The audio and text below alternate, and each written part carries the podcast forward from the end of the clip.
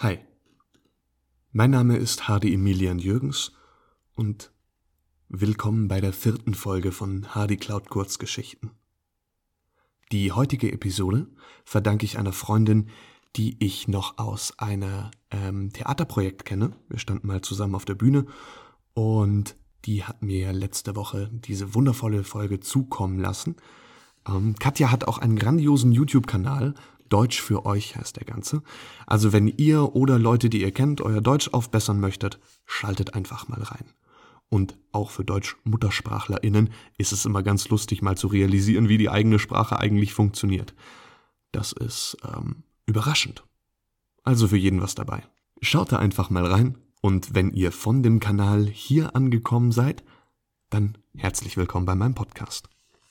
Jetzt will ich euch aber nicht länger auf die Folter spannen und wünsche euch ganz viel Spaß bei der Geschichte Love.dmg.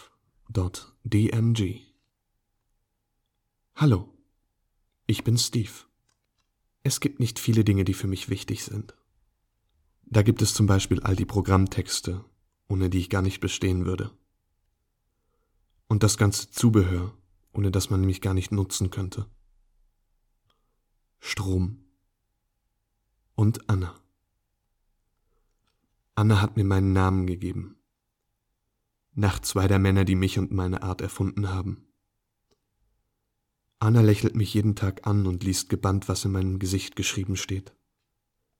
Erkundet jeden Tag wieder eine neue Kleinigkeit an mir. Ohne Anna gibt es für mich kein Morgen. Sie muss nur einen kleinen Knopf drücken, und doch ist das das Wichtigste überhaupt, denn ohne diesen Knopfdruck geht gar nichts.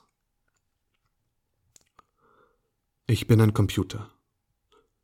Ein gräulich silberner kleiner Computer mit bunten Klebebildchen auf dem Gehäuse. Ich stehe auf Annas Schreibtisch und kann den ganzen Nachmittag ihr schmales Gesicht mit den hellbraunen Augen drin und dunkelbraunen Haaren drumrum betrachten. Durch den neuen Flachbildschirm, den sie zum Geburtstag bekommen hat am Wochenende sogar noch länger. Oben auf meinem Desktop ist immer eine Anzeige, welcher Wochentag und wie viel Uhr es ist.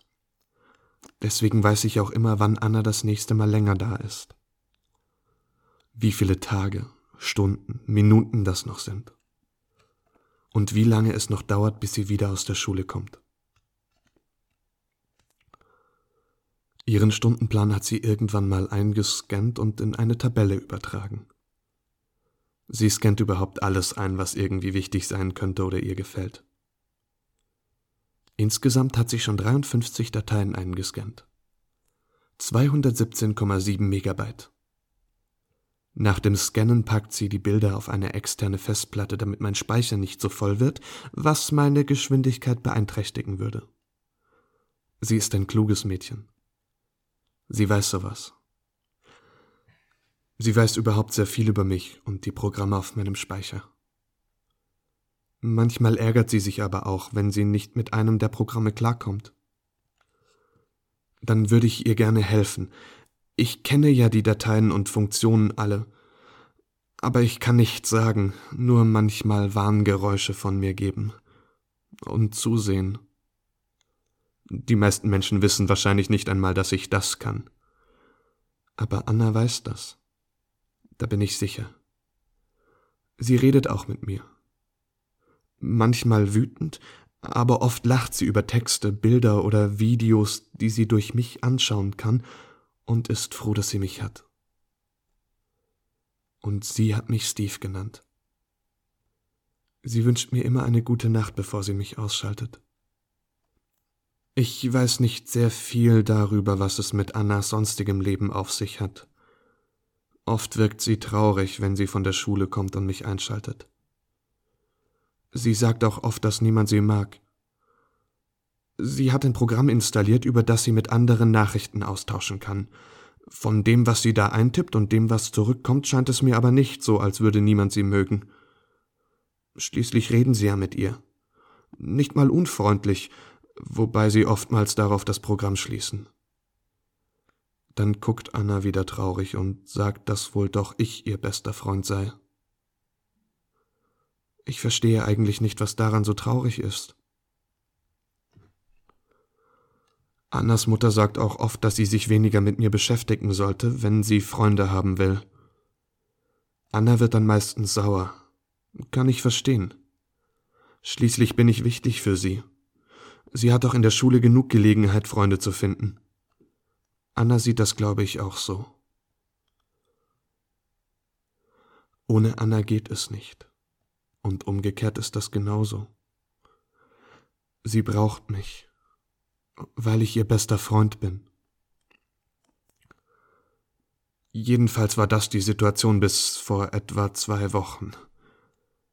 Seitdem kennt Anna nämlich jemanden, mit dem sie vorher noch nie Nachrichten ausgetauscht hat. Der schließt nicht sofort das Programm, wenn Anna ihm etwas schickt. Und Anna sieht immer sehr fröhlich aus, wenn sie mit ihm schreibt. Sie benutzt mich deshalb ja nicht weniger, aber sie macht es nicht mehr wegen mir. Sie macht es wegen ihm. Deswegen lasse ich das Programm manchmal abstürzen. Aber das bringt auch nichts. Sie flucht und schimpft dann mit mir und öffnet es einfach wieder.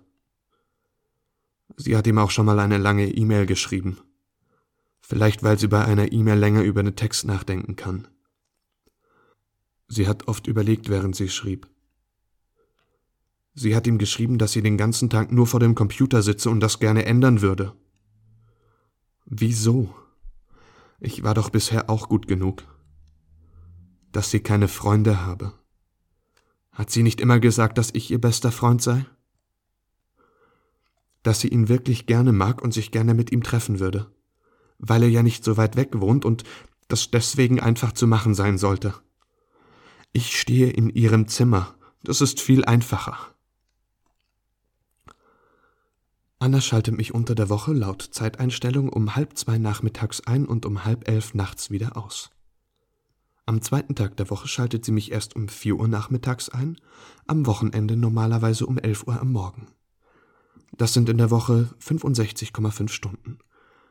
Also 3930 Minuten, im Jahr 23.907,5 Stunden, also 1.434.450 Minuten. Vor drei Wochen hatte Anna schon 107.583,75 Stunden, also 6.455.025 Minuten mit mir verbracht.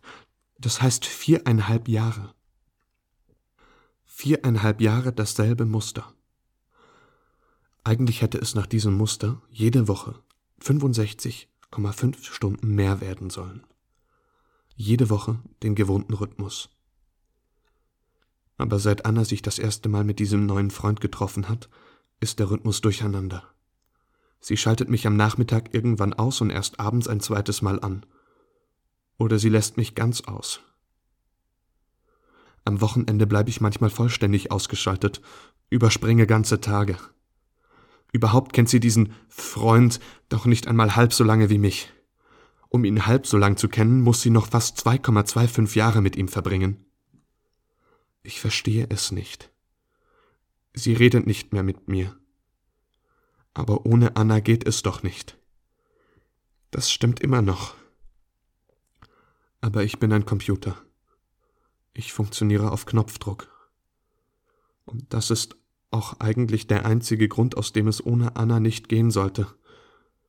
Auch wenn der Knopfdruck zu einer anderen Zeit kommt als sonst. Auch wenn es seltener ist als früher. Auch wenn ich nicht mehr wichtig bin. Ich funktioniere. Auch dann, wenn mir niemand mehr eine gute Nacht wünscht.